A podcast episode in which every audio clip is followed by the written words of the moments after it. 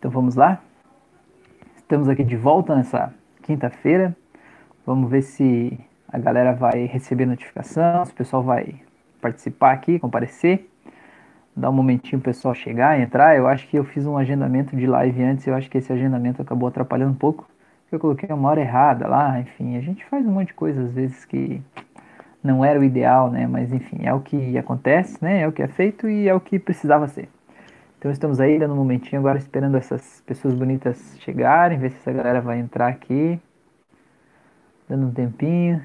Uma quinta-feira fria aqui em Santa Catarina. Então se você tiver aí, me dá um ok para eu saber que você está me vendo, está me ouvindo, que está tudo certo. Que isso para mim é bastante importante saber se está tudo ok. E vamos dar um momentinho aí para essas pessoas bonitas chegarem, tá?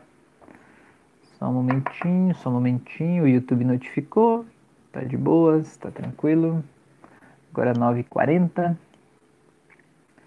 Tá tudo certo. Tudo, tudo certo. Esperando um pouquinho mais.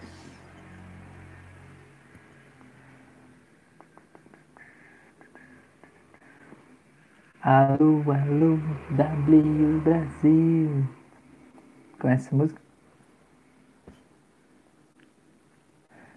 Vamos lá. Então, se você estiver por aí, me dá um ok para eu saber se você está me vendo, se você está me ouvindo, se está tudo bem, se está tudo certo.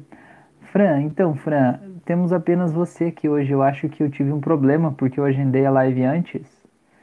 E daí, na hora que eu fui entrar ao vivo, eu percebi que. Ah, Sandra tá aí. Boa noite, Sandra. Que bom. Achei que só estávamos nós aqui.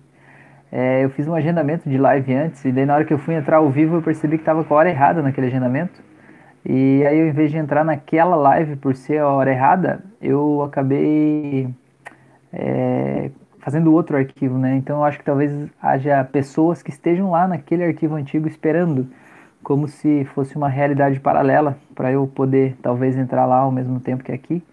E isso não vai ser possível acontecer porque eu já excluí aquele arquivo. Então Agora eu não sei como é que vão ser as coisas, né, nesse momento, então eu sei que tem a Fran e a Sandra. Muito bem, Sandra, seja bem-vinda, boa noite. Fran também, que legal que vocês estão aí. E eu acho incrível porque o YouTube está me dizendo que não tem ninguém assistindo e eu recebi dois boa noites aqui, então isso é algo realmente é, diferente, né? difícil de compreender. Mas se estiver me vendo, me ouvindo aí, me dá um ok para eu saber se está ok, se está me ouvindo, se está me vendo, se está tudo certo, se está tudo tranquilo. Está tudo good? Vamos lá, vamos lá. Passamos dos 13 minutos de live aqui. Sandra, Fran, a Lele, né? Olha só que beleza. Vamos lá. Ter um ok. A Fran disse que tá tudo ok. Uhum, ó, beleza, já são três pessoas. Teve a Lele, a Sandra e a Fran. legal. Muito legal. É isso então, pessoas. O, o objetivo da nossa live de hoje é a gente, né, eu tô tentando fazer assim, deixar a live de segunda mais como um tema livre e a live de quinta-feira mais voltada assim para hipnose em si ou para terapia, né? Ou como que dá para usar a hipnose para terapia. E a live de segunda seria uma live assim mais de autoconhecimento, como eu venho fazendo, né? É, de, de, de encontrar respostas dentro da gente mesmo. Então eu queria saber aí, Sandra. Ah, Sandra tá. Eu convidei meu amigo que tem dermatite atópica, pois quero muito que ele escute sobre isso, o que ocasionou para ele descobrir o que aconteceu com ele. Ah, que legal, Sandra, que legal. E aí, ele vem? Conta pra nós aí. Dermatite atópica, que beleza. Eu lembro que a gente citou sobre isso da outra vez, né? É, então vamos, vamos começar por aí, né? Já que a gente, a gente tem esse, esse tema aí, a Mila tá aí. Boa noite, Mila. Olha só que interessante. Eu, eu, eu recebi mensagem de quatro pessoas e, e, o YouTube está me dizendo que não tem ninguém aqui dentro. Né? Curiosíssimo isso. Mas então tá, então vamos lá. É, vamos lá, falar do, da dermatite atópica, né? É, o que, que é importante entender a respeito disso, né? Como no caso do seu amigo, se ele entrar, você me dá um ok, Sandra, né? Pra gente saber que ele tá aí, né? Pra gente poder conversar, porque o YouTube não vai me dizer se alguém entrou hoje aqui.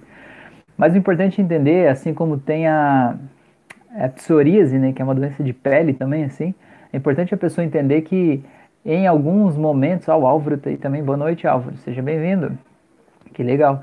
É importante entender que essas doenças de pele, né, no caso essa dermatite atópica aí, é, ele, quando a gente está mais estressado, quando a gente está mais preocupado com as coisas, quando a gente está com a nossa imunidade mais baixa, assim, ele fica mais forte, não fica? Fica mais intenso. É o momento que a coisa ataca mais, né? A gente começa a se coçar e aquelas feridas vão aumentando e vai ficando assim mais, mais irritado. E quando a gente está de bem, né, com a gente mesmo, quando a gente está numa nice, né, good vibes, quando a gente está tranquilo assim, a, os sintomas eles tendem a diminuindo, diminuindo, às vezes até desaparecem, né? Às vezes aquilo fica meio latente lá. Então, se você consegue perceber e traçar um paralelo disso, eu não preciso dizer mais nada, né? Eu não preciso dizer mais nada. É, a, a explicação já está ali, você já sabe o que que faz a dermatite ficar mais intensa ou menos intensa, né? A gente chama isso de doenças psicossomáticas, que elas começam primeiro na nossa psique, né? elas começam na nossa mente, é, em função de algum tipo de, de problema emocional que a gente tem, uma forma atravessada que a gente está vendo na nossa vida, que acaba gerando emoções que ficam tão intensas dentro da gente, que essas emoções elas precisam sair de alguma forma. E o nosso corpo encontra várias formas de fazer essas emoções saírem, né? De tirar essas emoções de dentro da gente ou de mostrar para a gente que tem algo errado ali. Então, a metafísica da saúde, que é a área da ciência que estuda isso, né, as doenças psicossomáticas, é, é, é, bem interessante porque ela tem mapeado todo o corpo, né, seja a parte externa, né, a, os membros aqui, é, mas também os órgãos e toda a parte interna. E aí ela tem mapeado assim certinho. Se você tem um problema em tal área, em tal parte, Aí você vai lá procurar no livro certinho qual é a emoção que você está sentindo que está sendo representada ali, naquela, naquela parte, naquela doença, ou naquela alergia, ou naquilo que está acontecendo. Cara, é muito legal que sempre deu certo, assim, sabe? Tipo, você pega uma pessoa que está se queixando, ah, eu tenho problema de tal coisa. Você pega assim o livro diz assim, e aqui, você por acaso, vou ler para você se você não se encaixa aqui, ó. Aí você lê o trecho das pessoas que tem, né, aquilo ali, e a pessoa ela se vê bem certinho ali. Ah, o Alan tá aí. Boa noite, Alan. Que legal. É, seja bem-vindo. A Fran falou do livro da Cristina Cairo. É, da Cristina Cairo também é muito interessante, né? É, chama A Linguagem do Corpo. Ela tem três livros que tem o mesmo nome, tem, muda só o subtítulo. E também é muito interessante, assim, a gente entender e ver, sabe? No começo, quando a gente lê, a gente fica meio assim, meio... Eu, eu pelo menos fiquei assim, confesso a gente fica meio receoso, sabe? Parece que, tipo, não, isso aí não deve ser verdade. Isso é uma pessoa que escreveu alguma coisa só para vender livro, né? Mas, na verdade, não é, não. A, a Cristina Cari vem de uma, de uma família que já estava ligada é, ao... Como é que é aquele conhecimento que chama? Ao hermetismo, né? Fazia parte do, da Sociedade Rosa Cruz, que já fazia vários estudos há muito tempo, né? De, de várias causas emocionais de doenças, né? Então, ela uniu vários conhecimentos para colocar isso nesse livro, nesses livros aí, né? Então eu acho bem interessante, sabe, a título de olhar lá e ver. Às vezes eu tenho o PDF salvo no meu celular. Aí quando acontece alguma coisa comigo mesmo, alguém me diz assim, ah, é, tô com tal coisa. Aí a primeira coisa que eu faço, sei lá, pesquisar assim. Pesquiso, né, dar um, um localizar ali no documento. Qual é o membro que está com problema, qual é a parte que está com problema, e aí ler ali a causa emocional. E é incrível, às vezes só da gente mudar olhar para aquele. Eu sempre digo assim: o sintoma ele não está aqui para que a gente sofra, né? A doença não está aqui para que a gente sofra. Ela está aqui para proteger a gente de alguma coisa. Ela está aqui para mostrar para a gente alguma coisa que a gente tem que mudar dentro da gente. Então, quando a gente pega aquele, aquele sintoma que está ali e entende ele como um fio condutor que vai levar a gente para a causa real do problema, né? Entende ele como um aviso e pergunta para o nosso corpo: e aí, o que, que você está querendo me avisar? Né? Do que, que você está querendo me avisar? Aí você consegue entender, assim, às vezes só de entender a coisa já melhora muito. Ou às vezes você percebe assim que ah, é, a pessoa. Vou dar um exemplo, né? Eu sempre tive rinite. Aí a rinite tem dois, dois, duas, duas, é, duas situações né, que causam ali. Então, uma delas é a pessoa querer passar uma imagem de uma pessoa perfeita. E eu lembro que para mim isso era muito assim, sabe? Tipo, quando na minha adolescência, começo da vida adulta, assim, eu tinha que imaginar, sabe, passar uma imagem de que eu era uma pessoa perfeita, de que ninguém podia não gostar de mim, sabe? Eu tinha que sempre estar tá ali me doando para os outros e todo mundo que eu conheço tinha que achar que eu sou uma pessoa boa e tal. E, e na verdade isso acaba virando meio que uma prisão, sabe? Você meio que se anula de fazer as coisas que você gostaria de fazer, para fazer as coisas que você acha que os outros gostariam, para passar aquela imagem de que você agrada a todo mundo, né? E se alguém dizia que não gostava de algo que eu fazia, aquilo me machucava demais, né? Eu me esforçava demais para tentar mudar aquilo. É, isso é, isso tende a desencadear é, em rinite. E outro ponto da rinite é que são pessoas que não conseguem chorar, certo? E isso era eu escrito, assim, né? Então, se você pensar uma pessoa que está com uma crise de rinite, com aquela coriza forte acontecendo, se você olhar, é como se a pessoa estivesse chorando pelo nariz, não é? Comigo era assim, ficava chorando assim, eu passava o inverno inteiro com aquele negócio assim, até aquele negócio escorria, às vezes eu andava de moto antes, aí o, o negócio saía do nariz e entrava pela boca, já sei que é nojento falar disso, mas se você tem rinite e coriza, você sabe do que eu tô falando, aquele gostinho salgado, meio quentinho, então, aí eu passava o inverno com isso, assim. Então, se você olhar a pessoa que está naquela crise, você vê que a pessoa está chorando, né? Ela está chorando pelo nariz. Então, uma pessoa que ela tem uma frustração interna, ela tem uma... Ah, a Mila está dizendo eca. Não, acho que não aconteceu com ela. Então, ela não passou por isso, Mila. Você não passou por isso, mas é um negócio sério, Mila. É, dizer que ela se sente triste nos momentos que ela, sei lá, se sente de algum motivo assim, né? É, que ela não consegue chorar, existe um canal que chama canal lacrimal que liga o olho ao nariz.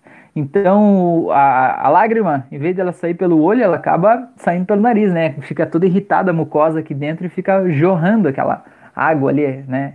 Então, assim, e aí? Por que, que, você, por que, que você queria chorar, né? Por que, que você não tá chorando, né? Que choro é esse que tá trancado aí, que você tá impedindo de sair pelos olhos, mas que tá saindo por algum lugar, né? Que choro é esse? É, como a gente estava falando ontem, é, eu estava fazendo uma palestra ontem para alunos de uma universidade da Costa Rica. Fui convidado para falar sobre hipnose para eles. Foi uma palestra muito legal, assim, foi uma experiência muito, muito bacana. E sábado tem outra, com outra turma de alunos lá. E foi, foi bem interessante, assim, que a gente estava falando é, sobre, sobre as, as coisas que a gente vai construindo na nossa vida, né? As coisas que vão dizendo para a gente que, que é certo, que é errado, que pode que não pode. E aí uma moça falou assim: É, eu me lembro quando você falou sobre isso, eu, eu lembrei claramente da minha mãe dizendo assim que você não pode chorar, você não deve chorar, o que não é bonito chorar, alguma coisa assim. E aí ela falou assim de eu engolindo aquele choro. E ela falou: Eu realmente nunca consegui chorar. Sabe, era uma mulher adulta, assim. Então, a gente vai criando esses condicionamentos, né? Então, Alan, será que é o teu caso aí, Alan? Você tá falando aí que dá para tratar com, com hipnose? No caso da renite, né? É, olha aí, então. Então, Alan, já aproveitando você é, é hipnoterapeuta, é, a gente não pode, digamos assim, tratar uma doença física com hipnose. Tipo assim, ah, eu faço hipnose para rinite.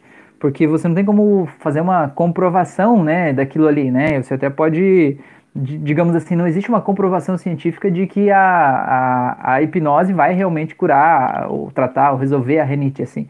Mas se você entender e aceitar dentro de você que a rinite tem um fundo emocional, e que a hipnose é sim ótima para tratar questões emocionais, você consegue né, fazer uma regra de três aí e chegar num senso comum. Mas não pode prometer para a pessoa né, que você vai tratar rinite. Mas é, dá uma olhada nesses livros aí, Alan, da Cristina Cário, e olha bem certinho lá a questão da rinite e vê se você não se encaixa lá também por acaso. E se você se encaixar, aí você já vai ter a resposta do que, que você precisa mudar dentro da tua personalidade para essa rinite não estar tá necessariamente aí, ou pelo menos de forma assim não tão intensa. Então eu entendo que é, é, não sei se dá, queria saber, porque eu tenho e sofro bastante com ela. É, ela, eu sei como é que é, eu tive a vida inteira, a vida inteira, faz agora, sei lá, uns três anos agora, que eu não tenho mais rinite. Agora, ó, é inverno agora, tá frio lá fora, e ó, tô respirando com o nariz dos dois lados, cara. Isso aqui era inadmissível para mim uns cinco anos atrás, né? Eu já tinha passado quase 30 anos da minha vida com rinite, e não tinha não tinha possibilidade de, de, de, eu não, não ter rinite no inverno, né? E aí uma época eu até passei a usar aqueles produtos que você joga no nariz, porque dá uma dilatação do nariz, não sei se vocês conhecem isso, não. O negócio lá é cheio de corticoide, o bagulho lá, e aí ele expande um pouco o nariz, mas você fica viciado naquilo lá, porque você espirra e na hora ele deixa você respirar um pouco, assim, umas duas horas. Aí depois, quando ele fecha, tipo, passa o efeito do negócio, aí ele fecha mesmo, cara. Aí fecha muito pior, aí dá uma agonia, assim, você precisa usar de novo. É um vício, que lá te deixa viciado no negócio, né? Ó, deixa eu ver se é isso que o Alan tá falando aqui. Faço uso de remédio para descongestionar, mas tenho desvio de septo, não sei se influencia algo, não durmo sem isso. É, eu tava falando agora exatamente disso aí, Alan, né? Não dorme sem isso, porque dá uma agonia com aquele negócio trancado, né? Eu tenho desvio de septo também. É, mas dá uma olhada lá, o desvio de septo tá lá no livro da Cristina Cari também, né? Dá uma olhada lá. É, o Alan perguntou o nome do livro, tá? A Mila já respondeu linguagem do corpo e tal. É, tá, por que, que eu falei da moça? Ah, falei de chorar. Então, no caso da renite, né? É, para mim, que acontecia renite comigo, era esses dois pontos, né? Eu queria passar uma imagem de que eu sou perfeito, assim, não que eu sou perfeito, mas tipo, eu não queria que uma pessoa olhasse para mim e sentisse, nossa, aquele Rafael é de tal jeito. Hoje, se a pessoa olhar para mim, eu sei que aquilo que ela falar, ou que ela pensar, ou se ela achar que eu sou uma pessoa arrogante, ignorante, ou que eu sou. Como é que é que me chamaram esses dias aí? Que eu não tinha conhecimento e me faltava empatia para fazer alguma coisa, assim, de um assunto que eu falei numa live aqui. É, então, mas hoje eu vejo claramente que isso é, é a opinião da pessoa, é o mundo que ela vive, assim. Então, antes, no Rafael Antigo que tinha rinite, essa live aqui. Ah, tá. O Rafael Antigo que tinha rinite, ele é a pessoa que ia querer se defender, a pessoa que ia querer argumentar, a pessoa que ia querer agradar a outra pessoa para mudar a forma como que a outra pessoa vê ele. E hoje eu entendo que o, jeito que a pessoa me vê não depende de mim, depende dela. Né? O que eu faço aqui depende de mim, o que eu falo depende de mim. Mas como você vai interpretar o que eu falo, aí é um problema teu, né? É, eu não posso ter controle disso, né? Eu posso ter um pouco de entendimento disso, mas eu não posso ter controle disso, né? Então, entendendo isso, você entende quais são as emoções que desencadeavam na renite.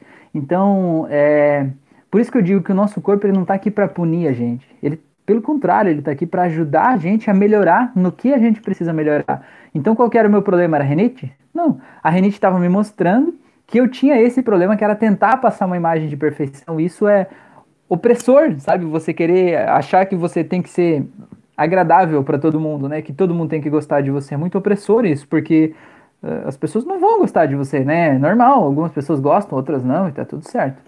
Deixa eu ver, o Rodolfo escreveu aqui, boa noite, estou aqui por indicação. Tenho uma luta de uma década contra a patologia dermatite atópica. Nesses mais de 10 anos realizei vários protocolos, porém nenhum surtiu efeito. Que legal, Rodolfo. Seja bem-vindo aqui. Deixa eu ver como é que era o nome da moça que te falou, a Sandra, né? Foi a Sandra que te convidou. Seja bem-vindo, Rodolfo. Que legal que você está aí. Então, Rodolfo, a gente está falando aqui, basicamente, assim, a respeito de doenças psicossomáticas, né? Que são doenças que elas, digamos assim, começam na nossa emoção, né? Elas estão aqui para mostrar que tem algo emocionalmente desequilibrado dentro da gente, né?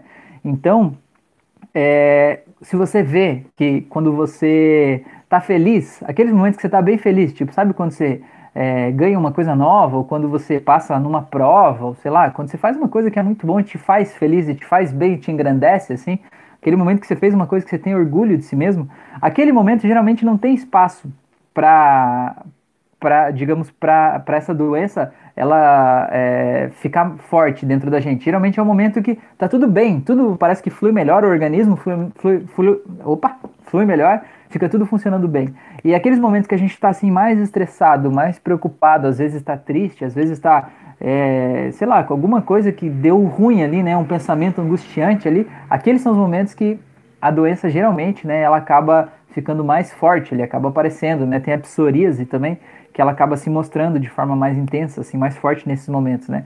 Então, não existe um protocolo de hipnose, por exemplo, para tratar dermatite atópica, como a gente estava falando com o Alan ali antes a respeito de rinite. É, não existe um protocolo para isso, né? Não, nem, nem pode, assim. Mas existe o, o entendimento, se você entender e perceber, assim, que quando você está mais triste, quando você está mais emocionalmente abalado, essa dermatite, ela se apresenta de forma mais intensa, você consegue por conta própria ter um termômetro das suas emoções a partir da tua dermatite, certo? Certo? Quando a dermatite está mais intensa, quer dizer que aconteceu alguma coisa na tua vida, algum pensamento, alguma coisa que está te deixando mais tenso, mais preocupado, né? Enfim. E aí você entendendo isso, você entende que a dermatite ela não é o teu vilão, ela é um aliado teu. Ela é o teu corpo te dizendo, olha, você precisa prestar atenção nisso aqui. Né? Isso que a gente estava falando de alguns livros aqui, da área da metafísica da saúde, tem um livro da Cristina Cairo que chama Linguagem do Corpo também, que eles, eles falam quando, tipo, tem um mapa, não é o um mapa do corpo, mas tem os órgãos, as partes, né, do, dos membros, e aí a cada parte do corpo que tem um determinado problema, você vai lá e pesquisa e ele diz assim, que tipo de pensamento ou que tipo de situação emocional acaba desencadeando em problema ali, né? Então você vê essa tua dermatite em que parte do corpo que ela costuma dar, e aí pesquisa lá no livro o que, que aquela parte representa. E aí você vai fazer um, um digamos, um paralelo aí para entender se por acaso Esse tipo de pensamento tá dentro de você. Comigo sempre funcionou isso aí, sabe? Dá algum tipo de problema, alguma coisa de, meu, que mensagem que o meu corpo tá me passando? Aí eu vou lá ler e digo, pô, que legal. Aí eu digo assim, obrigado, corpo, por, me avisar isso, eu já entendi o recado, né? Você tá liberado. já tá liberado, já recebi o telegrama aqui, já, já tá de boa, né? Então eu vejo que é, é, muito assim a gente não brigar com o nosso corpo, né? A gente aceitar com carinho os recados que ele tá querendo passar pra gente, né? Porque ele tá o tempo todo querendo passar mensagens e passar coisas boas pra gente. Tá, vamos lá. É, o Guilherme falou, medos inconsequentes. Comecei a sentir isso há um tempo. Hipnose vai resolver? É, seria medos inconscientes, Guilherme? É, tipo, que você não tem, digamos, é, você não tem consciência de que medo que é. É um medo, assim, o estado de medo, não um medo de uma coisa específica. É isso? Se for isso, tem até uma auto-hipnose no canal que eu publiquei, acho que foi a última que eu publiquei, que é justamente para medos inconscientes. Que é, digamos, você está num estado de medo, um estado talvez até de pânico, e aí você não sabe direito é, como lidar com aquilo ali, com aquele sentimento. A hipnose pode ajudar sim, com certeza. É, e assim, ó, não existe nada por acaso, assim, Guilherme. Tipo, você sente medo de algo, ou sente o estado de medo, não é por acaso. É o que eu sempre digo, né? O nosso corpo ele é muito inteligente para ele se enganar. Né? A gente se engana na nossa consciência, mas a nossa consciência é só 5% do nosso cérebro e da nossa capacidade de processamento.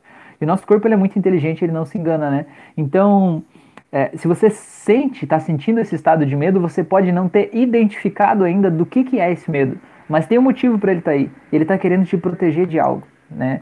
E o medo, ele serve, não serve para que a gente sofra. O medo serve para salvar nossa vida. Por exemplo, o medo de altura, né, Alan?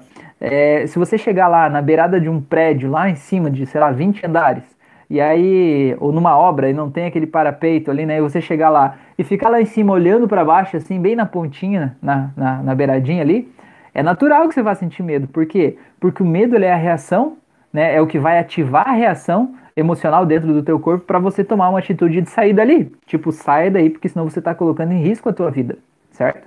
Então, o medo ele não está ali para que você sofra de medo, mas ele está ali para te proteger de algo, né? No caso desse exemplo que eu dei, é o medo de cair lá de cima, ele está te protegendo, salvando a tua vida de se colocar em uma situação de risco que você possa cair lá de cima. É para isso que o medo está aí dentro.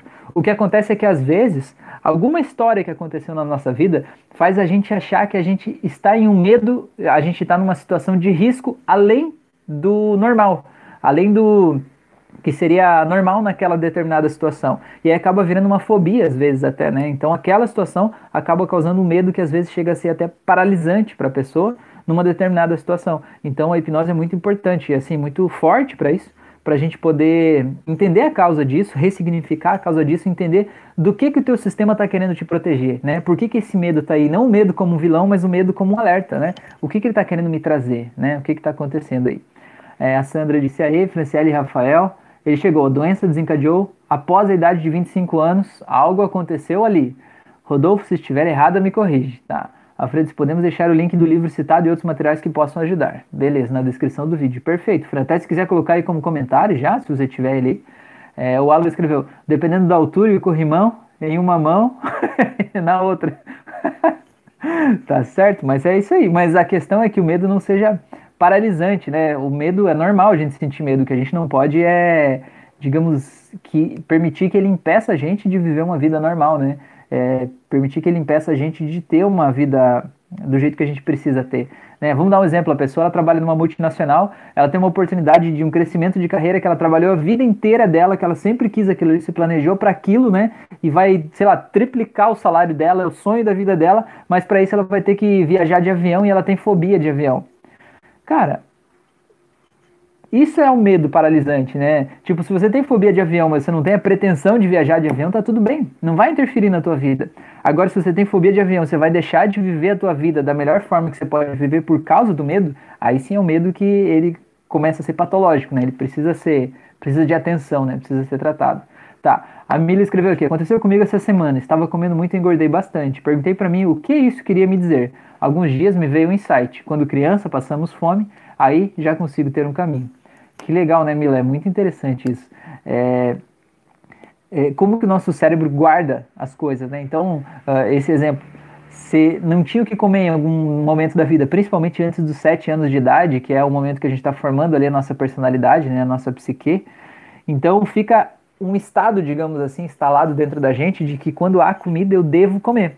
Porque eu não sei quando eu vou poder comer de novo, né? Eu não sei quando eu vou ter essa comida gostosa de novo, né? É, e, e, aí você, não, eu, eu preciso comer meio que para garantir até a minha sobrevivência, né? Do meu corpo porque não sei quando que vai ter de novo. E aquilo fica meio guardado como um programa dentro da gente. E às vezes a gente passa a vida inteira lutando contra esse programa, né? Porque esse programa tá sempre lá. Toda vez que a gente vai comer, parece que ele quer dizer assim: come mais um pouquinho. Você não sabe quando você vai comer de novo, né? Come mais um pouquinho. E a gente vai naquela, come mais um pouquinho, mais um pouquinho. E a gente fica lutando, quando a gente vai fazer regime ainda, né? Fica lutando contra aquele programa. E às vezes o que a gente precisa é entender que isso é um programa. Assim como um programa de computador, a gente cria um programa lá que quando acontecer isso aqui, ele deve fazer isso, né? E quando acontece isso, faz isso. Então, aquele programa foi feito, no caso da Mila ali, aos 5 anos de idade, isso, né? Então, desde os 5 anos, esse fantasma, vamos dizer assim, deve estar tá aí junto com você. Mas é um programa que diz, quando fizer isso, faz isso. Só que agora, né, com a hipnose, a gente tem em mãos aí a ferramenta para a gente pegar e mudar o programa, né, acessar a parte lá do, do código-fonte lá do computador, né, do HTML da página, e pegar e dizer, quando acontecer isso, eu não quero mais que aconteça isso. Quando acontecer isso, eu quero que aconteça aqui pro outro lado, né, fazer uma outra coisa. E a gente pode fazer isso, né, via reprogramação mental, né, via hipnose, via transe hipnótico, tem várias formas da gente fazer isso. E, mas o conhecimento, como a Mila falou, que ela recebeu o insight, é, ela ter o conhecimento de que aquilo ali é uma coisa que vinha programada desde os 5 anos de idade, já é um passo gigantesco. Porque quando ela está comendo, ela pode comer e perceber assim, já estou satisfeita. E aí ela ter a oportunidade de estar tá presente ali no momento, de hora de dar a próxima garfada e pensar assim, opa, eu já estou satisfeita, por que, que eu estou comendo mais? E aí ela mesma se responder, não, eu estou comendo porque antes havia um período de escassez na minha vida, mas agora não existe mais. E ela poder largar o garfo ali, e assim pela repetição, ela vai reeducando o subconsciente dela de que aqui já está bom e que eu não estou mais em escassez nesse momento, agora eu escolho estar desse jeito, né? A minha geladeira está cheia, meu armário está cheio e está tudo bem, tá tudo tranquilo. É, eu, teve uma moça que falou uma vez que ela teve um problema, acho que foi num período de enchente, se eu não me engano, é, quando era criança, que tinha é, faltado, acho que faltou comida na casa, alguma coisa assim, por causa da enchente. E aí ela falou assim que até hoje ela falava que quando ela ia no mercado, ela comprava as coisas, colocava nos armários de casa, e aí quando fazia aquela compra, né, a compra do mês ali, que a gente chama de, de rancho, assim, lá, comprar um monte de coisa no mercado, enchia os armários de comida e dizia assim, pronto, agora já pode vir a enchente. E ela falou que sempre falou isso de forma assim meio como uma brincadeira ou como uma coisa meio sem sentido, sabe? Mas aí eu, até que um dia ela recebeu esse insight e disse: não, é como se ela tivesse, cada vez que ela vai no mercado fazer compra, é como se ela tivesse que comprar comida para estocar durante sei lá quantos dias ali, né? Pra, porque faltou comida nos mercados da cidade depois lá, sei lá como é que foi a história. Mas enfim, aquela sensação do medo. Então, imagine toda vez que no mercado, aquele medo estava presente, o medo de que vai que falta alguma coisa, então vou pegar mais um, né? Vou pegar mais um daquele, vou pegar mais um disso. E vocês sabem como é que é quando a gente está com o armário cheio em casa, né? Não sei se é com vocês, mas quando a gente tá com o armário cheio em casa, principalmente de bobeirinha, assim, né? A gente sempre, ah, vou pegar um aqui, já tá cheio aqui, não, vou pegar mais um, ah, já vou pegar logo três de uma vez, né? Não sei se isso acontece com vocês ou só com os humanos, mas é normal isso acontecer, né? E aí, às vezes, o fato da gente tá com aquele paradigma da falta lá no mercado faz a gente comprar demais. E o fato de ter demais no armário faz a gente comer demais, né? Ninguém obrigou a gente a comer, mas, mas tava ali, né? Aquela noite fria, assim, uma comidinha parece que aquece a alma, não é? mais ou menos por aí, assim, né? Então, entender esses paradigmas aí é muito importante para a gente poder se reeducar e entender o que motiva a gente, né? É, e vou dar, falar mais um, um, caso que nem desse ali, é, que a, a Mila estava falando ali de que com cinco anos teve um período de, né, de passar fome ali. Então, se você pensar hoje, quando você vai comer e o teu corpo diz assim, ah, come mais um pouquinho, come mais uma colheradinha, come mais não sei o que lá, o teu corpo não tá te punindo, ele não tá te atacando, ele não quer que você engorde para você ser uma pessoa que vai ter problemas de autoestima por causa disso, não. O teu corpo tá te protegendo, entendeu? Ele tá te protegendo da falta de comida, certo? Então, agradeça o teu corpo por fazer isso e libere ele de fazer isso se ele não precisa mais, né? Dizer obrigado, meu corpo, agora tá tudo bem, né? Tá, tô de boas, tá tranquilo, vai vá seguir o teu caminho aí, né? Nós estamos juntos. Beleza? É, o Diego escreveu, boa noite, Rafael, é um prazer estar aqui. Que bom, Diego, é um prazer meu ter você aqui também, nesse momento aí, com essas pessoas lindas aqui. Você vai ver que nas lives aqui a gente tem uma família aqui, pessoas muito comprometidas, estão sempre aqui juntos, a gente se ajudando e aprendendo juntos aqui. Ninguém sabe mais que ninguém aqui, tá? Não sei mais que ninguém. Eu só sou o papagaio de pirata que fica falando aqui, então vocês vão escrevendo aqui, eu vou falando para dar voz para isso aí, né? O meu objetivo, minha missão aqui é encontrar as pessoas, né? E dar voz para essas coisas, mostrar coisas que às vezes não são mostradas, né? Já vou fazer um pedido para vocês aí, põe um curtir aí, ó, que tem três curtirzinhos só. Isso aí ajuda o YouTube a entregar esse conteúdo para mais gente, ajuda vocês a receber mais conteúdos tão bons quanto esse aí na timeline de vocês. E todos nós nos ajudamos e nos damos um abraço solidário e ficamos felizes juntos, sorrindo. O Alan escreveu aqui: Rafael, vi esses dias a respeito de sonhos e paralisia do sono. Você já viu algo a respeito disso? achei super interessante você poder estar consciente dentro de um sonho, como no filme A Origem. Eu não vi esse filme, Alan. É, o Osório tá aí também. Boa noite, Osório. Beleza, a Mila escreveu que tá ótimo. Alan, eu não vi esse filme, cara. Eu sei o que é a paralisia do sono, mas você tá consciente no sono, eu sei que tem gente que consegue fazer isso, né? Eu realmente não consigo. Eu já tive momentos assim de, a gente chama de viagem astral, assim, que é o momento de você ter um sonho lúcido, né? E enquanto você tá lá no sonho, você ter a nítida sensação de que você está vivendo aquilo, que você está acordado naquele momento. Só que diferente do, digamos, de um de uma consciência lá no sonho, é, no sonho lúcido você não consegue controlar o que vai acontecer, né? Você não consegue, pelo menos comigo é assim, né? Você não consegue tomar decisões lá dentro do sonho. Ah, eu vou fazer isso. Não. Você tá lá como num sonho maluco, como qualquer outro. Mas as coisas estão acontecendo e você é como se fosse um observador, mas a tua observação ela é tão forte, tão intensa, tão presente, que acaba ficando assim meio. Parece que que, que, que você tá realmente lá, né? É uma coisa muito real, muito realista, assim, né? Mas eu sei que tem gente que consegue fazer isso. A pessoa consegue se colocar num estado de relaxamento e dentro do sonho é como se ela conseguisse acordar no sonho e ela tomar decisões lá dentro do sonho, né? E ela poder fazer coisas que, que ela tá escolhendo fazer, né? Mas eu não sei, não sei mesmo. Qual que era a tua pergunta, afinal de contas? Você queria tratar isso com hipnose, não? Parece poder estar consciente dentro do filme. Ah, tá, não era uma pergunta, era a respeito disso, tá, beleza. O que a gente vê muito, Alan, na, na hipnoterapia é a gente procurando é, tratamento né, de hipnose para tentar uh, parar com, ou para tentar entender, a paralisia do sono. Porque não sei se você já teve, mas a paralisia do sono ela é um negócio bem assustador, assim. Tipo, você está dormindo e aí você acorda e você acorda e não consegue mexer o teu corpo, você não consegue mexer os braços, as mãos, não consegue falar, não consegue fazer nada, você fica ali parado, assim. E é assustador, porque a pessoa, tipo, ela, ela tem consciência que ela tá ali, que ela tá acordada, que ela tá no quarto dela, mas é como se o corpo dela não respondesse, né? Ela manda o comando para a boca abrir, para falar, para o braço levantar, mas o corpo não responde. Então é quase um filme de terror, assim.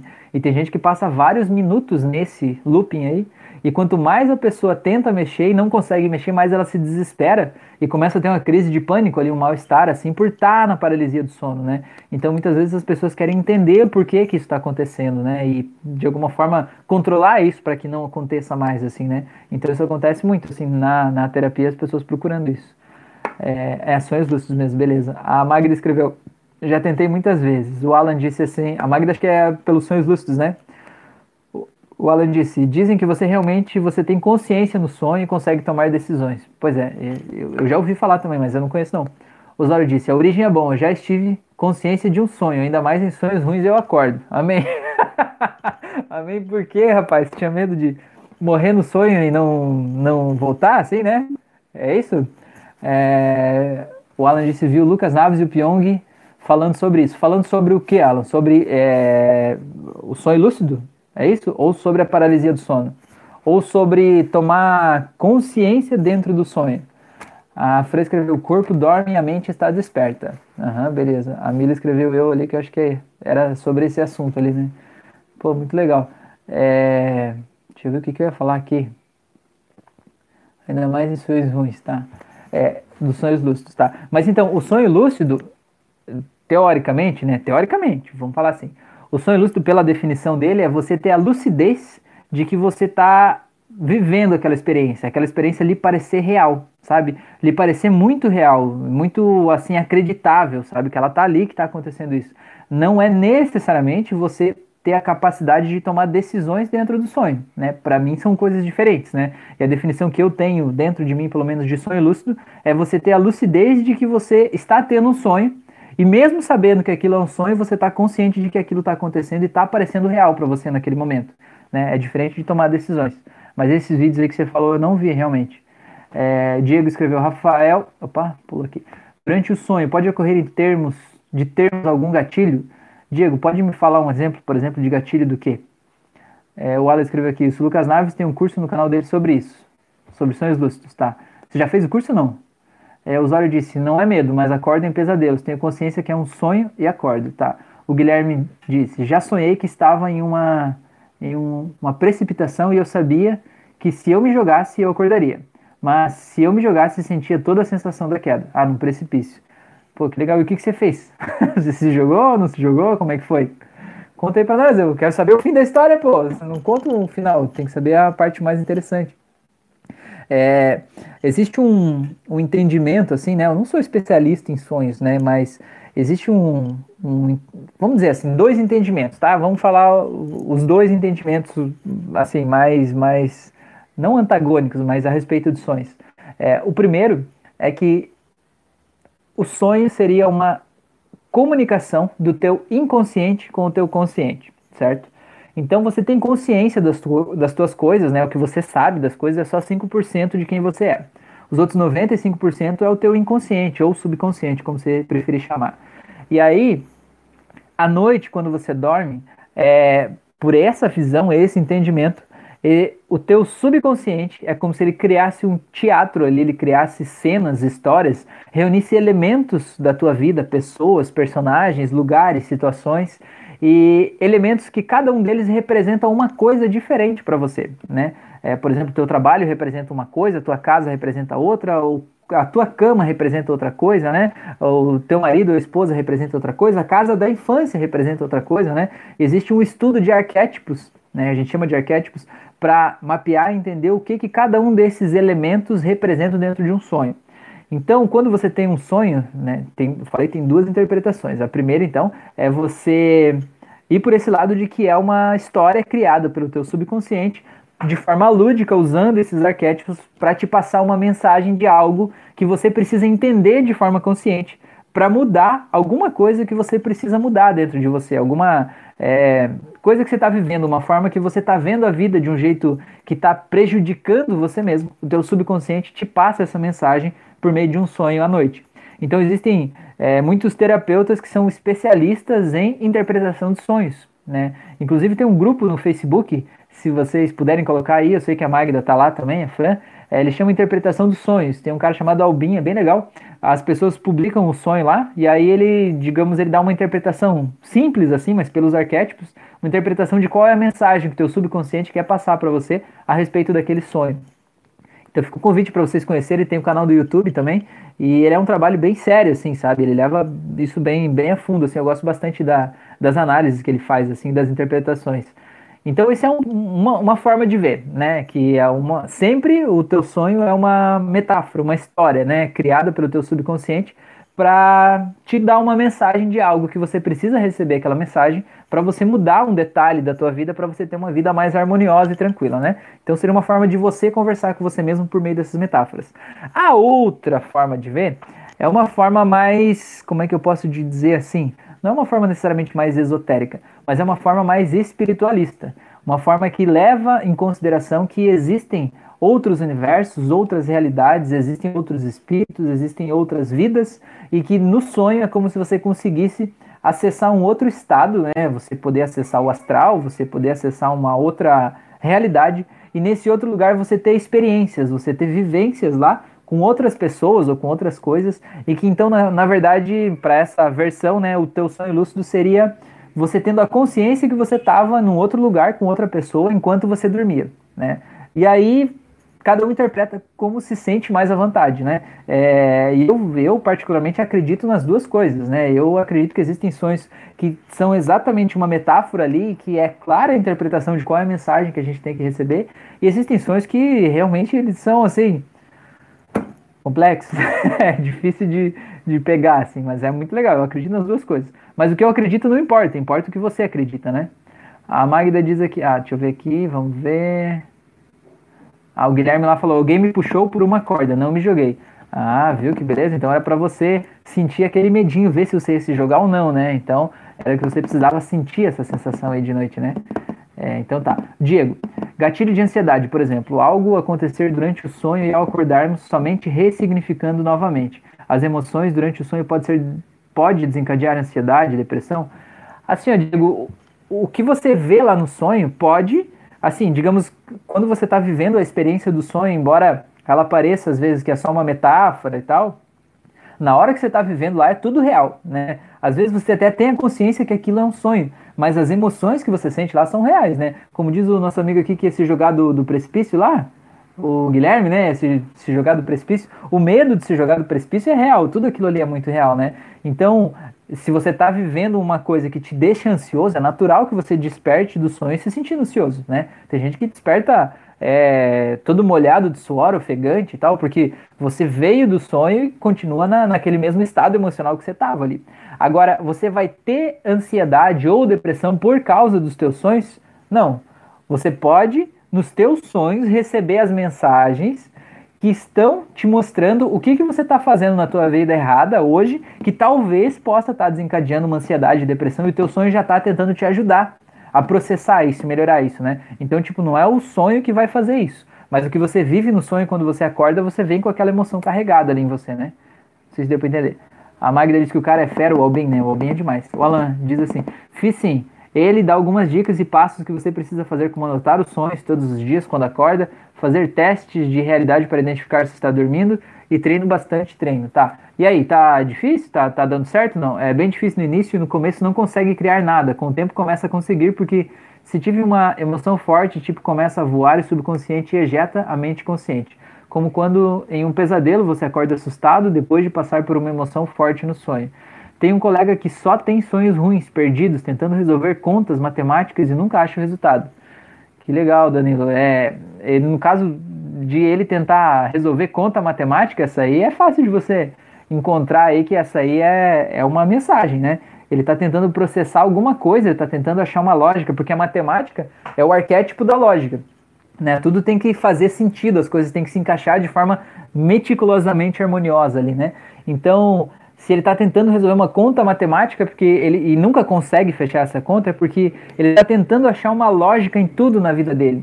E o fato dele não conseguir fechar a conta está mostrando para ele que nem tudo tem uma lógica, né? E que aquela conta ali ele não vai conseguir fechar, né? E que às vezes a gente só precisa viver e, e, experienciar as coisas, né? Não precisa necessariamente tudo fazer sentido, né? As emoções mesmo, a gente sente as emoções, elas não precisam fazer sentido necessariamente pra gente, né?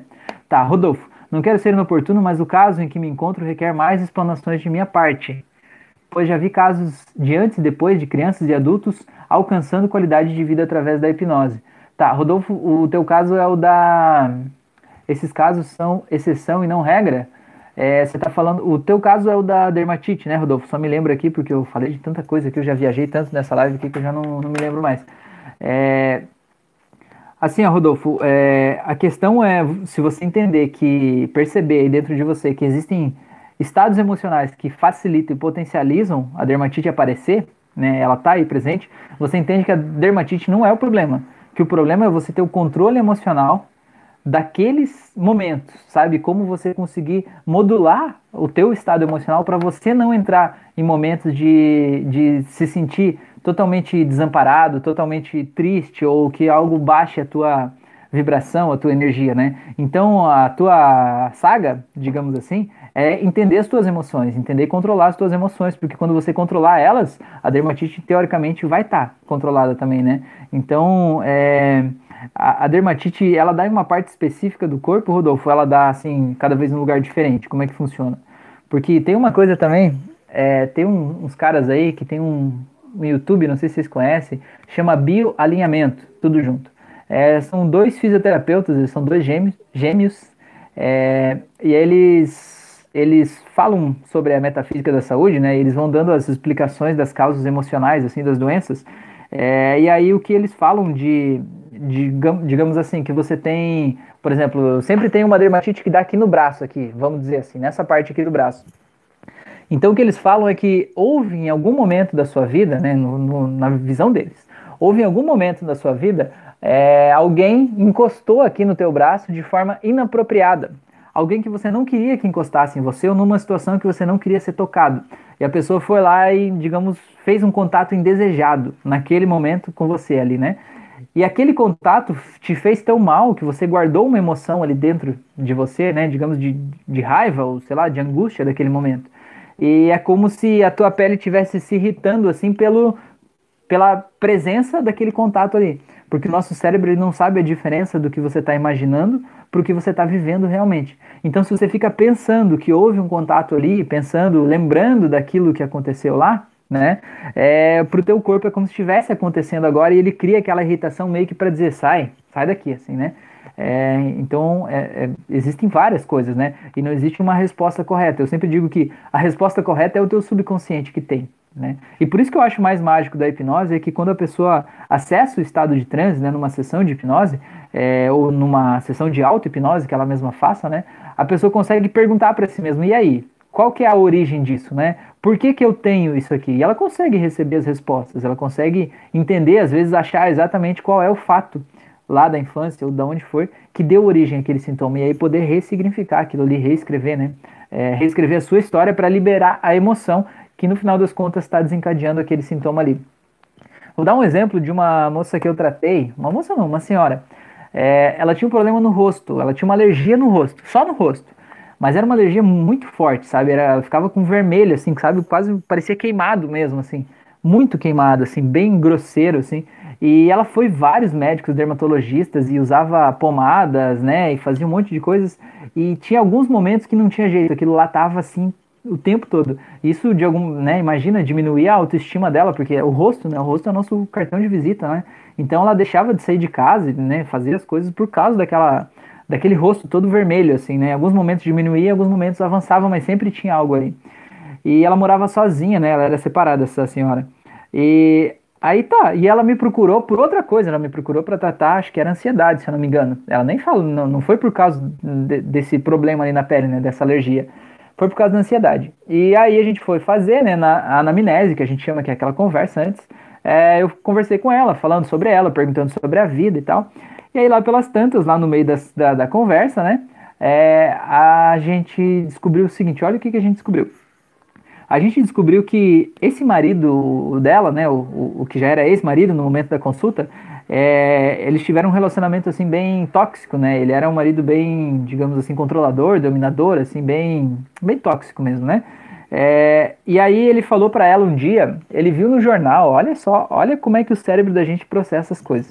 Ele viu no jornal a história de um cara, né, um cara lá que jogou ácido na cara da mulher, da própria mulher, dizendo que porque ela não tinha sido uma boa mulher para ele, sei lá, ela fez alguma coisa lá, que e aí ele jogou ácido e saiu no jornal, então a foto lá da mulher com a cara toda queimada de ácido é, e a justificativa né, na matéria, né, a explicação do, do marido que fez aquilo, dizendo que é porque ela não tinha sido uma boa mulher. E aí esse marido dessa mulher, ele leu o jornal, mostrou a foto para ela e disse assim: "É, tá vendo aqui, ó, quem não é uma boa mulher, a gente tem que jogar ácido na cara, merece que seja jogado ácido na cara mesmo". E ela olhou para ele e tipo, ele não tava com uma cara de um tom de brincadeira, né? Ele falou como se fosse uma coisa verdade. E naquele momento, imagina, ela ficou com uma sensação assim, ela já estava se sentindo mal ali, né, num relacionamento abusivo daquele jeito. E o marido ainda fala assim, pensa a emoção que ela ficou, né, o medo. Então, e é, o medo, né, essa emoção que foi tão forte, acabou abrindo a porta do subconsciente dela para receber essa sugestão. Mulher que não é boa merece ter o rosto queimado com ácido. E ela guardou essa sugestão. E o que, que acontece na cabeça de uma criatura, né? 20 anos depois, mais de 20 anos, sei lá, ela estava lá e o que, que acontecia? Ela tinha dentro dela, na vida dela, ela tinha uma sensação interna de que ela não era uma mulher boa o suficiente. E o que, que o cérebro dela fazia quando ela sentia que não era boa o suficiente? É como se jogasse ácido na cara, entendeu? E o rosto dela estava mostrando o, o, resultado de um programa que ela instalou em algum momento, um programa que ela aceitou, né, aquela sugestão que veio do marido mulher que não é boa o suficiente, merece que seja jogado ácido ela, como ela não se sentia boa o suficiente naquele momento, ela achava que merecia ficar com o rosto queimado de ácido e por isso que o rosto mostrava aquilo.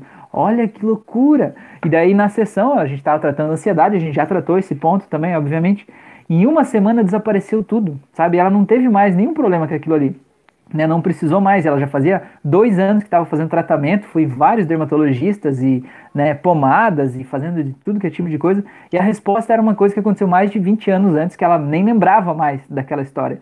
Mas você vê como a gente cria a nossa realidade, né? Como a gente processa as coisas de um jeito que é difícil explicar. Quem que ia imaginar que uma sugestão dessa podia criar um resultado desse, né? Que a pessoa ia estar tá sofrendo por um problema de, de algo que alguém sugeriu lá atrás, né?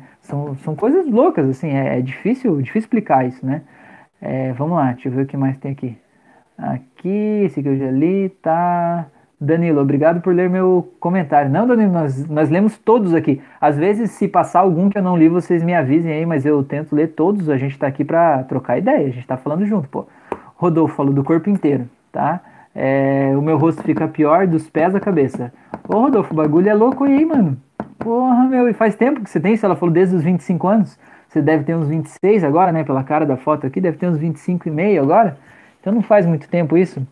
É, mas se você tem né, no corpo todo e você já fez, se é há bastante tempo isso é uma coisa que te incomoda, é, eu acredito que você já deve ter feito vários exames né, para saber se não é uma alergia física, né, se não é alergia a algum produto químico, se não é um tipo de é, doença física que tem aí. Se você já descartou tudo isso, tudo indica que é um problema psicossomático, né? Então fica o convite aqui, Rodolfo, faz o nosso curso de hipnose clínica que tem aqui no canal, ele é um curso totalmente gratuito para você aprender como que é essa ferramenta da hipnose, ver se ela faz sentido para você, para o teu mapa mental.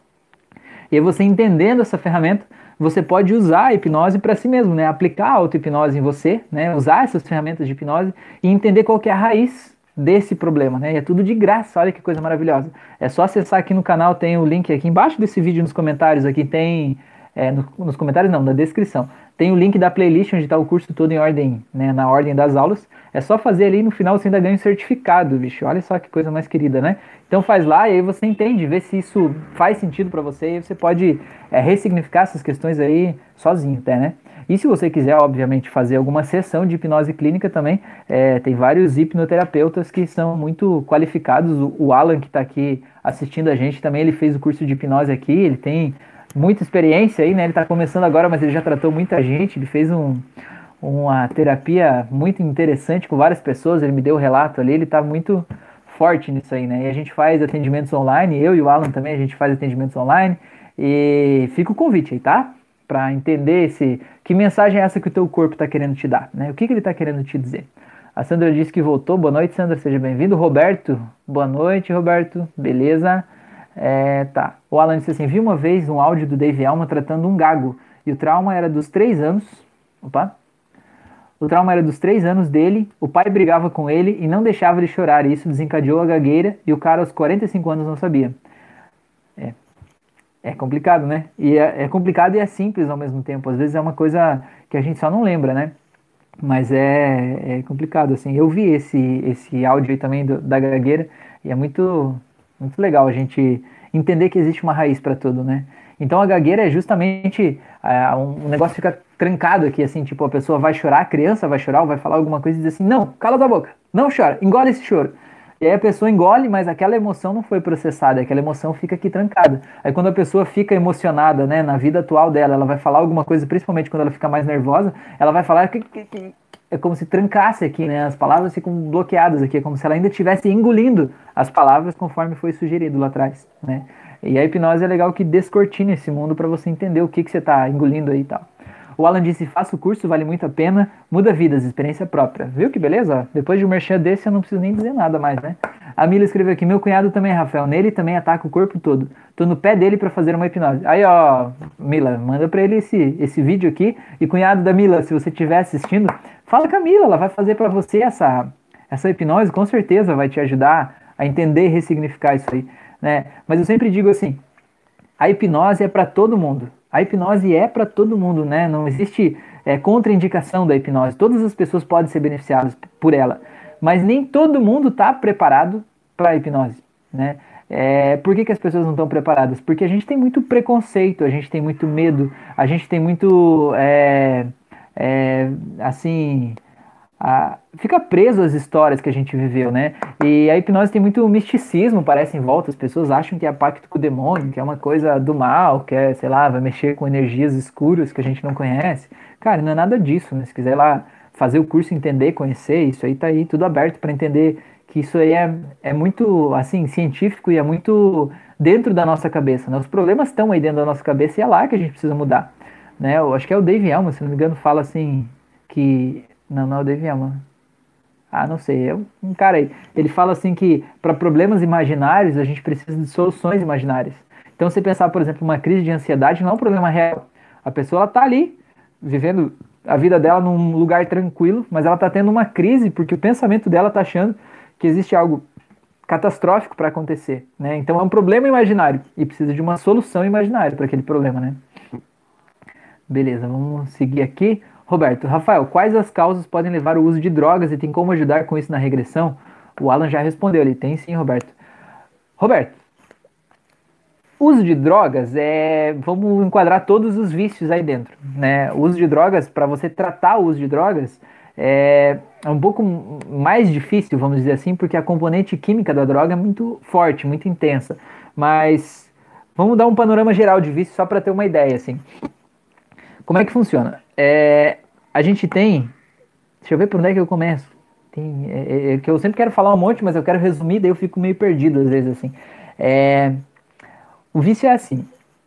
O primeiro passo do vício é uma sensação de que algo que você previa que ia acontecer na tua vida não deu certo. Algo que você esperava que fosse de um determinado jeito está acontecendo diferente. Então, por exemplo, ah, você tinha um casamento muito legal com a pessoa que era a pessoa da tua vida e aquela pessoa te abandonou. E aí você fica com uma sensação assim, tipo, eu não estou vivendo a vida que eu queria viver. Eu não estou tendo o momento que eu queria ter, né? Ou um planejamento que você fez financeiro, planejamento de carreira da tua vida que você queria estar tá de tal jeito, Aí você chega num determinado momento e diz assim, meu, eu não tô aqui aonde eu deveria estar, né? E aí naquele momento te dá um vazio, né? Uma sensação um vazio, uma sensação de você não consegue, você não é capaz, né? Você não, não é bom o suficiente até. E isso faz você querer fugir da realidade. Você querer dar uma escapadinha daquela realidade que você tá, né? E aí, como é que você faz isso? Muitas vezes as pessoas fazem isso com álcool, porque ah, o álcool dá aquela tonturinha quando eu tô lá bebendo, eu não penso nos problemas que eu tenho aqui na minha realidade. Ou o cigarro, ah, eu fumo porque fumar me acalma, me tranquiliza e tal, né?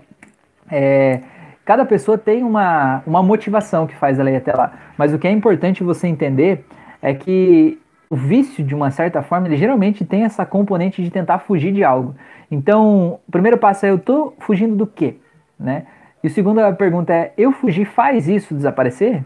Porque se eu fugir não faz isso desaparecer, então talvez eu precise encontrar uma forma dentro de mim de me empoderar para eu poder encarar isso de frente. Né? Porque enquanto eu continuar tentando fugir, eu sempre vou ter que estar tá tentando achar um jeitinho de, de, é, de dar uma escapada, né? É como se assim, é, eu faço tanta coisa chata na minha vida, eu trabalho num lugar que eu não gosto para ter um dinheiro que eu não quero, vivo com umas pessoas que eu não suporto na minha casa, com um monte de coisa, eu mereço ter um momentinho de alegria.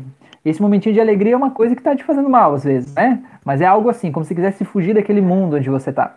É, tá, o que, que é o problema, digamos assim, que causa a maior dependência no vício? É, o vício tem três componentes, né? A componente é, química, a física, que seria fisiológica, assim, né? É, física e o hábito. Não, calma. A química, a psicológica e o hábito, isso. A química, então, por exemplo, no caso do cigarro, a dependência química é da nicotina. No caso da droga, são os, os componentes químicos da droga que causam alterações nos neurotransmissores aí do teu cérebro e fazem você sentir de um jeito diferente. O teu corpo está buscando isso, né?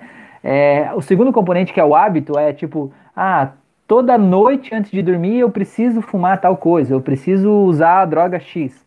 Né? Você criou um hábito que todo dia, naquele horário, você faz isso. Então, quando está chegando perto daquele horário, o teu corpo ele já vai todo se preparando para aquilo ali, porque ele está né, preparado para aquele hábito ali, né? Então, às vezes, por mais que você já não tenha mais o, o aquele componente químico atuando no teu corpo, né, para te jogar pro, pro vício, o hábito de chegar naquele horário lá, ele faz você ativar o gatilho de ter um desejo muito grande de fazer isso.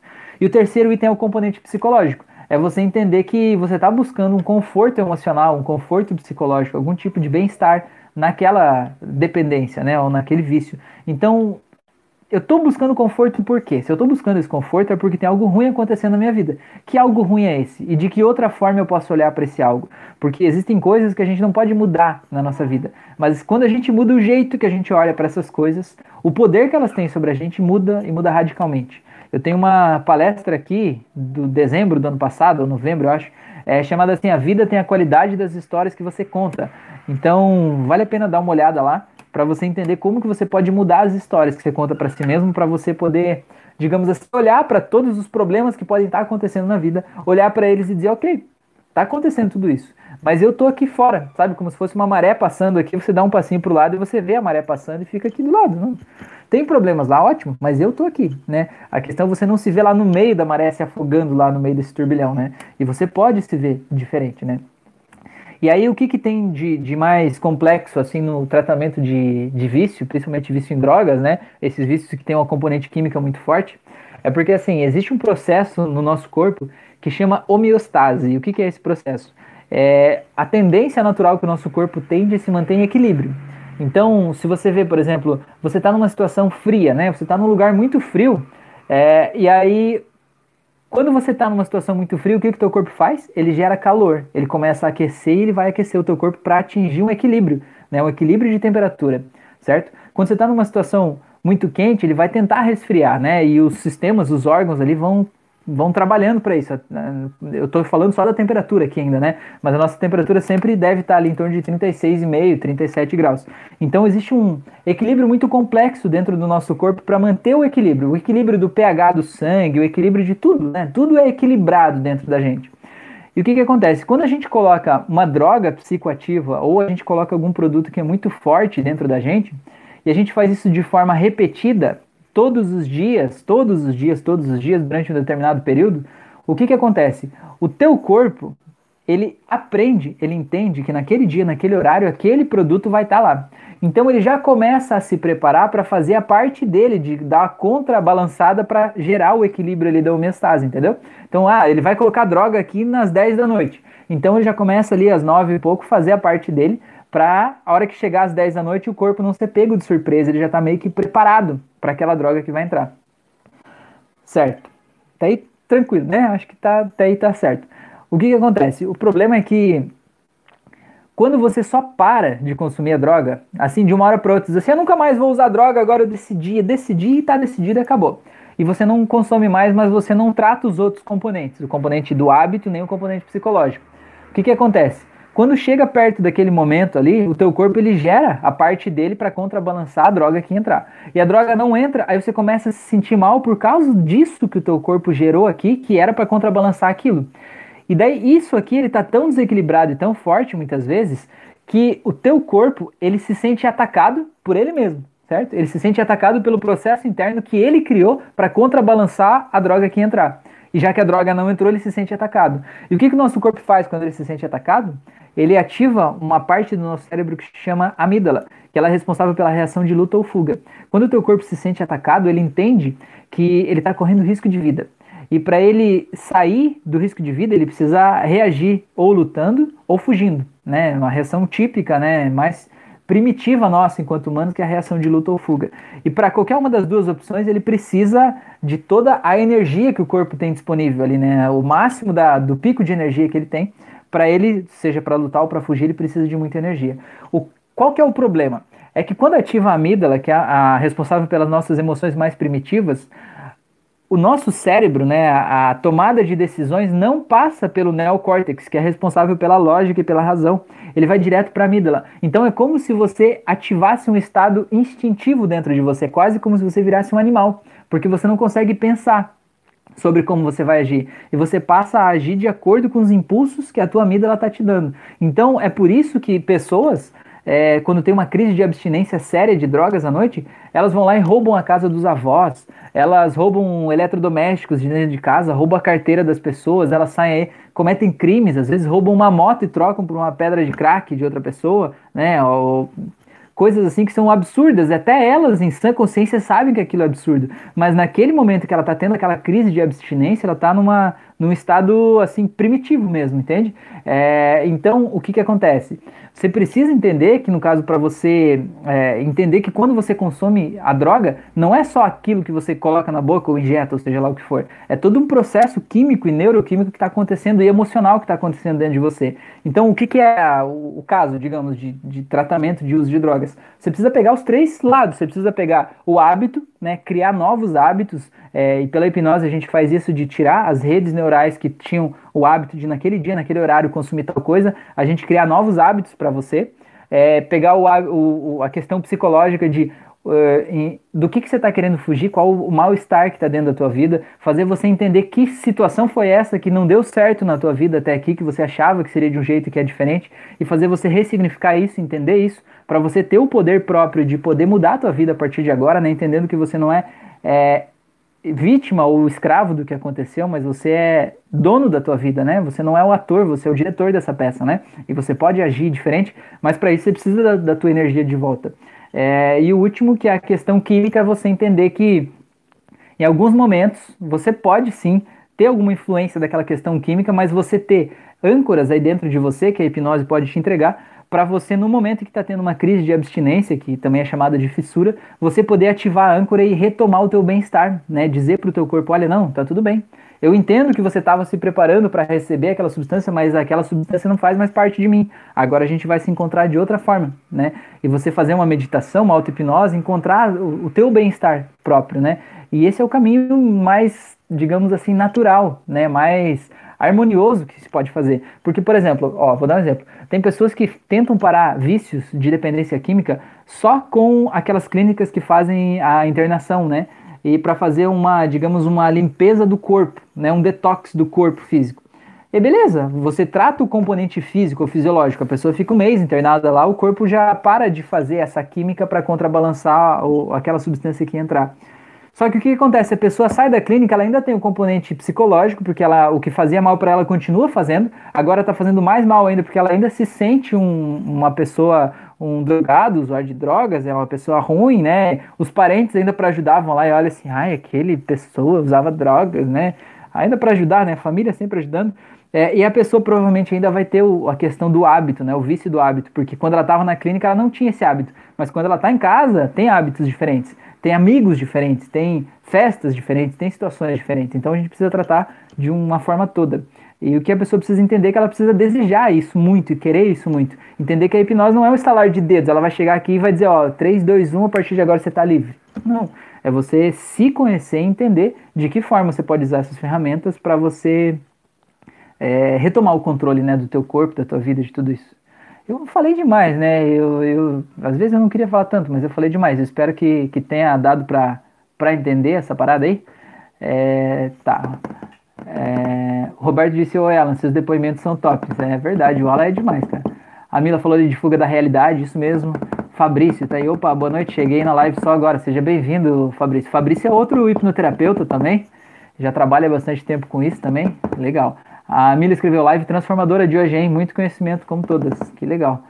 É, Roberto escreveu compreendendo, beleza? Diego, nosso corpo é uma máquina sensacional. Nosso corpo é incrível, cara. A gente não tem ideia. Você pega o celular, você paga aí, sei lá, quanto que é um celular top de linha? 6, 7 mil reais. Aí você pega o celular e diz, nossa, quanta tecnologia tem aqui. Ele se conecta sem fio com a internet, ele tem não sei quantos gigabytes de capacidade, ele conecta por Bluetooth, por Wi-Fi, por, sei lá, infravermelho, por NFC, ele faz um monte de coisa, ele edita vídeos, ele tem um processamento, sei do que lá, ele se conecta com não sei o que. Cara, isso não é nada perto do nosso corpo, sabe? O homem projetou um monte de coisa muito tecnológica, mas o homem ainda não conseguiu decifrar tudo que tem dentro da gente, né? A gente tem a máquina mais perfeita e complexa de todas e a gente não tem ideia do que está aqui dentro. E é muito incrível que às vezes a gente se olha no espelho e a gente tem a capacidade de achar que a gente é menor do que os outros e que a gente é burro, que a gente é feio, que a gente é não sei o que lá, olhando só um, como se fosse uma fotografia ali no espelho, sabe? E a gente tem. É, a gente tem muita coisa maravilhosa aqui dentro para a gente conhecer. Então eu vejo que o autoconhecimento é a gente é, olhar para dentro da gente, né? E perceber como a gente tem uma máquina maravilhosa. Beleza, o Alan escreveu ali, a química, por exemplo, da heroína é tão forte que se o sujeito parar de uma vez, ele pode morrer de abstinência. É, eu não tinha essa informação, ela, mas depende, eu acredito que dependendo do tamanho da quantia que ele tomava, e, e ele vai morrer, no caso, morreria por quê? Por, por causa dessa homeostase. O corpo dele vai fazer a parte dele, né, para contrabalançar esse, esse, essa química que entrar, né, e ele vai ficar perdido ali, né. Então, é louco isso, né, como a natureza faz as coisas certinhas, né. É, tá, tarará. Roberto escreveu: dissertação sensacional. Uma das suas aulas tem introdução. Uma das suas aulas tem introdução. Internos. Entendi perfeitamente. Não entendi, Roberto. Uma das suas aulas tem introdução. Não entendi, Roberto. Tá. A Magda escreveu: Rafa, sua linha de pensamento sobre a droga, acredito servir para a comida também. Ah, com certeza. Serve para comida, com certeza. comida é uma droga, não é? é diz que é, a diferença entre o veneno né, e o remédio está apenas na dose, não é? Então, seja comida, seja droga, seja o álcool, seja o cigarro, seja o que for, né? A diferença entre aquilo te fazer bem e aquilo te fazer mal é na, na quantia. É, eu vejo assim, eu sempre dizia, antes de eu trabalhar com terapia, antes de eu entender qualquer coisa de terapia, eu sempre gostei muito de pessoas, né? Entender o que motiva as pessoas. É, então, eu sempre dizia assim, teve uma época da minha vida que, digamos assim, a gente era mais boêmio, talvez, não, a gente saía assim do trabalho, trabalhava até as 10 da noite, eu e a Fran, minha esposa, né, a gente saía, ia com o pessoal lá do trabalho, ia para um bar, ia quase toda noite, a gente ficava lá, é, a gente sabia a, hora de fechar o bar era a hora que eles expulsavam a gente, né, a gente ficava lá e tal, ela não bebia tanto, mas a gente sempre, né, tomava com os amigos, conversando, aquela história, e eu sempre dizia, assim, desde aquela época eu dizia, e isso faz sentido para mim até hoje, né, cada vez faz mais, eu sempre dizia assim que o problema não é o álcool, o problema é o motivo que te leva a beber. Né? O problema não é o cigarro, a droga, ou seja lá o que for. O problema é o motivo pelo qual você está fazendo isso. E quando você entende isso, você entende que se você está tentando afogar alguma coisa, está tentando fugir da realidade por um determinado motivo, aquilo ali é o problema, aquilo ali vai te viciar, entendeu? E se você tirar aquela droga de lá, essa pessoa vai encontrar outra droga. Vocês nunca viram o caso de alguém que parou de fumar em 15 dias, sei lá, um mês, engordou 10 quilos? Por quê? Porque a forma dele descarregar a ansiedade, descarregar aquele sentimento ruim, era no cigarro. E daí tirou o cigarro dele e ele precisou descarregar aquilo em outro lugar, né? Ele precisou descarregar na comida, mas ele podia descarregar em, sei lá, em pornografia, em outra coisa, né? A questão é entender que o, vício, ele é uma forma de fugir. Eu tô fugindo do quê? Né? O que que tá aí que eu preciso fugir, né? É, tá, vamos lá. É, o Diego escreveu: A gente tem noção da nossa capacidade mental. Eu já ouvi dizer que usamos apenas 10% da nossa capacidade mental. É, Diego, assim, existem. São opiniões, né? Não tem como a gente medir necessariamente a capacidade mental. Eu acredito, gosto da versão dos 5%, que a gente usa 5% do nosso, do nosso cérebro, assim, né? Os outros 95% não é que a gente não use. Eles estão lá, só que eles estão abaixo da nossa consciência. O cérebro está processando coisas, mas que a gente não tem ideia do que, que ele está processando. É como, sabe o celular, ele roda aplicativos em segundo plano? É como se fosse assim, um monte de aplicativo rodando em segundo plano, tivesse 20 aplicativos abertos no teu celular, o que está na tua consciência é só um deles. Os outros 19 estão rodando em segundo plano, né? Para dar uma proporção aí, mais ou menos assim. É, existe uma pesquisa. Ah, vou eu falar de pesquisa de novo, né? Meu Deus. Já queria. Já tá uma hora e doze, já, meu Deus. Falo demais, gente, eu falo demais. É, mas existe uma pesquisa, falar em números assim, de nossa capacidade de usar o cérebro, que foi publicado num livro chamado Rápido e Devagar, Duas Formas de Pensar. É um livro muito legal, eu recomendo mesmo que vocês leiam para entender como o nosso cérebro funciona. Assim, é um livro bem recente, bem legal. E eles fizeram uma pesquisa da capacidade de processamento do nosso cérebro, né? Todos os neurônios e a computaram lá matematicamente qual é a nossa capacidade de processamento que a gente tem, né? Quantos bits é, a gente pode processar. E, e eles chamaram de bit é, a menor unidade de informação, assim como tem no computador, né? Tem os bits ou bytes que viram kilobytes, megabytes e gigabytes, né? Então, do bit. Então, o nosso cérebro ele tem a capacidade, né? O hardware aqui, essa cabecinha linda aqui, tem a capacidade de processar 14 milhões de bits por segundo. Ou seja, a cada segundo a gente processa 14 milhões de unidades de informação. Só que a gente só tem consciência, segundo os pesquisadores, a nossa parte consciente do cérebro só consegue trazer para nossa consciência 145 bits. Não é 145 mil bits, é só 145 bits. Agora me diga quais 145 bits dentro de um universo de 14 milhões a gente vai trazer para o nosso consciente a cada segundo, a cada momento. A gente vai trazer justamente o que é importante para a gente. Agora, quem que define o que é importante para a gente? Quem que define quais daquelas informações a gente vai trazer para o consciente ou não? Aí isso vai ser dever de casa para vocês para a próxima semana, então, descobrir quem é essa pessoa que está definindo aí o que é importante para você ou não. O Alan escreveu ali, exatamente, vi um documentário sobre isso e nós tratamos ele, e nós tratamos, eles têm que fazer dosagens aos poucos e ir reduzindo, não pode parar de uma vez. Exatamente. A Sandra escreveu ali gratidão sempre, Rafa, que legal. Pessoas, eu agradeço demais a oportunidade de vocês. Eu sei que essa live tá incrível, né? Tá muito boa aqui. Mas eu acho que já chega por hoje, né? A gente já passou de uma hora aqui já. Na segunda-feira tem mais. Amanhã tem uma sessão à noite também. No sábado eu tenho mais um, uma palestra com os estudantes lá, então vai longe. A palestra de ontem foi muito legal, assim, porque tinha. É, eu não sabia quem eram os alunos, assim, né? A professora que me convidou, ela falou, né, que são a, ah, pessoas adultas é, que moram na Costa Rica e que estavam aprendendo o idioma português. E que aí era pra, né, se eu aceitava falar com eles, eu falei, obviamente, né, vamos lá falar sobre hipnose ainda, ótimo. Eu fui lá falar com eles e, cara, foi muito legal, assim, porque tinha duas médicas, tinha uma dentista, é, tinha uma psicóloga e tinha alguns empresários, sabe? Então era muita gente bacana, assim, deu uma troca de experiência, assim, com visões diferentes, com áreas diferentes. E foi muito legal, sabe? Cada um falando da sua expertise, né? Falando de como ver pela medicina o que eu estava falando, essa nossa visão, assim, como a outra vez pela psicologia, né? É, cara, foi muito legal, assim, a, a, dentista também falando, pô, é legal, acrescenta, sabe? Acrescenta pra gente, assim, sempre traz novos olhares, novas visões, assim, e foi muito legal. Pessoas, então, muito obrigado por vocês, pela oportunidade de vocês estarem aqui, muito obrigado por me darem a coisa mais maravilhosa que vocês têm na vida de vocês, que é o tempo de vocês, né? Porque dinheiro, outras coisas aí a gente consegue mais ou menos, a gente ganha e perde, tanto faz, a vida é feita disso, mas o tempo ele tá passando, né? Ele tá passando, passando. A menos que seja como aquele filme O Preço do Amanhã, o Alan, que é o cara dos filmes e das séries aí, é... Rato muito louco, ó, que beleza, salve, que legal, o cara do, do ratinho do Castelo Ratimbom. A menos que seja como aquela, aquele filme é... O Preço do Amanhã, a gente só tem alguns momentos aí que estão passando, né? Então agradeço demais a oportunidade de vocês, quero desejar uma ótima noite a todos vocês, um grande abraço, um ótimo final de semana, semana tudo mais. E a gente tá por aí, a gente se encontra, tá? Fazer o convite para quem não tá lá ainda, faça o curso de. O YouTube já tá querendo que a gente saia, bicho. Olha, já travou o negócio aqui. Faça o curso que, que tá aqui no YouTube, ele é de graça para você aprender mais sobre esse negócio, né? Eu tô no Spotify, no YouTube, no Instagram, tô por aí, né? Se eu olhar por aí, você me acha. E fica esse convite para me seguir aí nas outras redes também, né? E o que mais que eu te dizer? Ah, eu faço atendimentos clínicos de hipnose também à distância, presencialmente aqui em Penha, Santa Catarina, e também à distância, se vocês precisarem, alguma coisa me dá um toque aí, a gente conversa, tá bom? É, vamos lá, aqui o Alan escreveu gratidão, Rafa, excelente professor, pessoa maravilhosa, acho que falo por todos quando digo que sua dedicação e nos ensinar é surreal.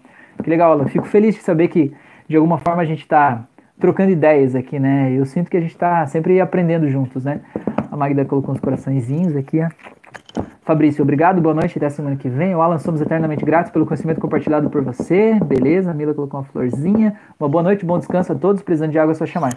Grande abraço, pessoas, e até a próxima.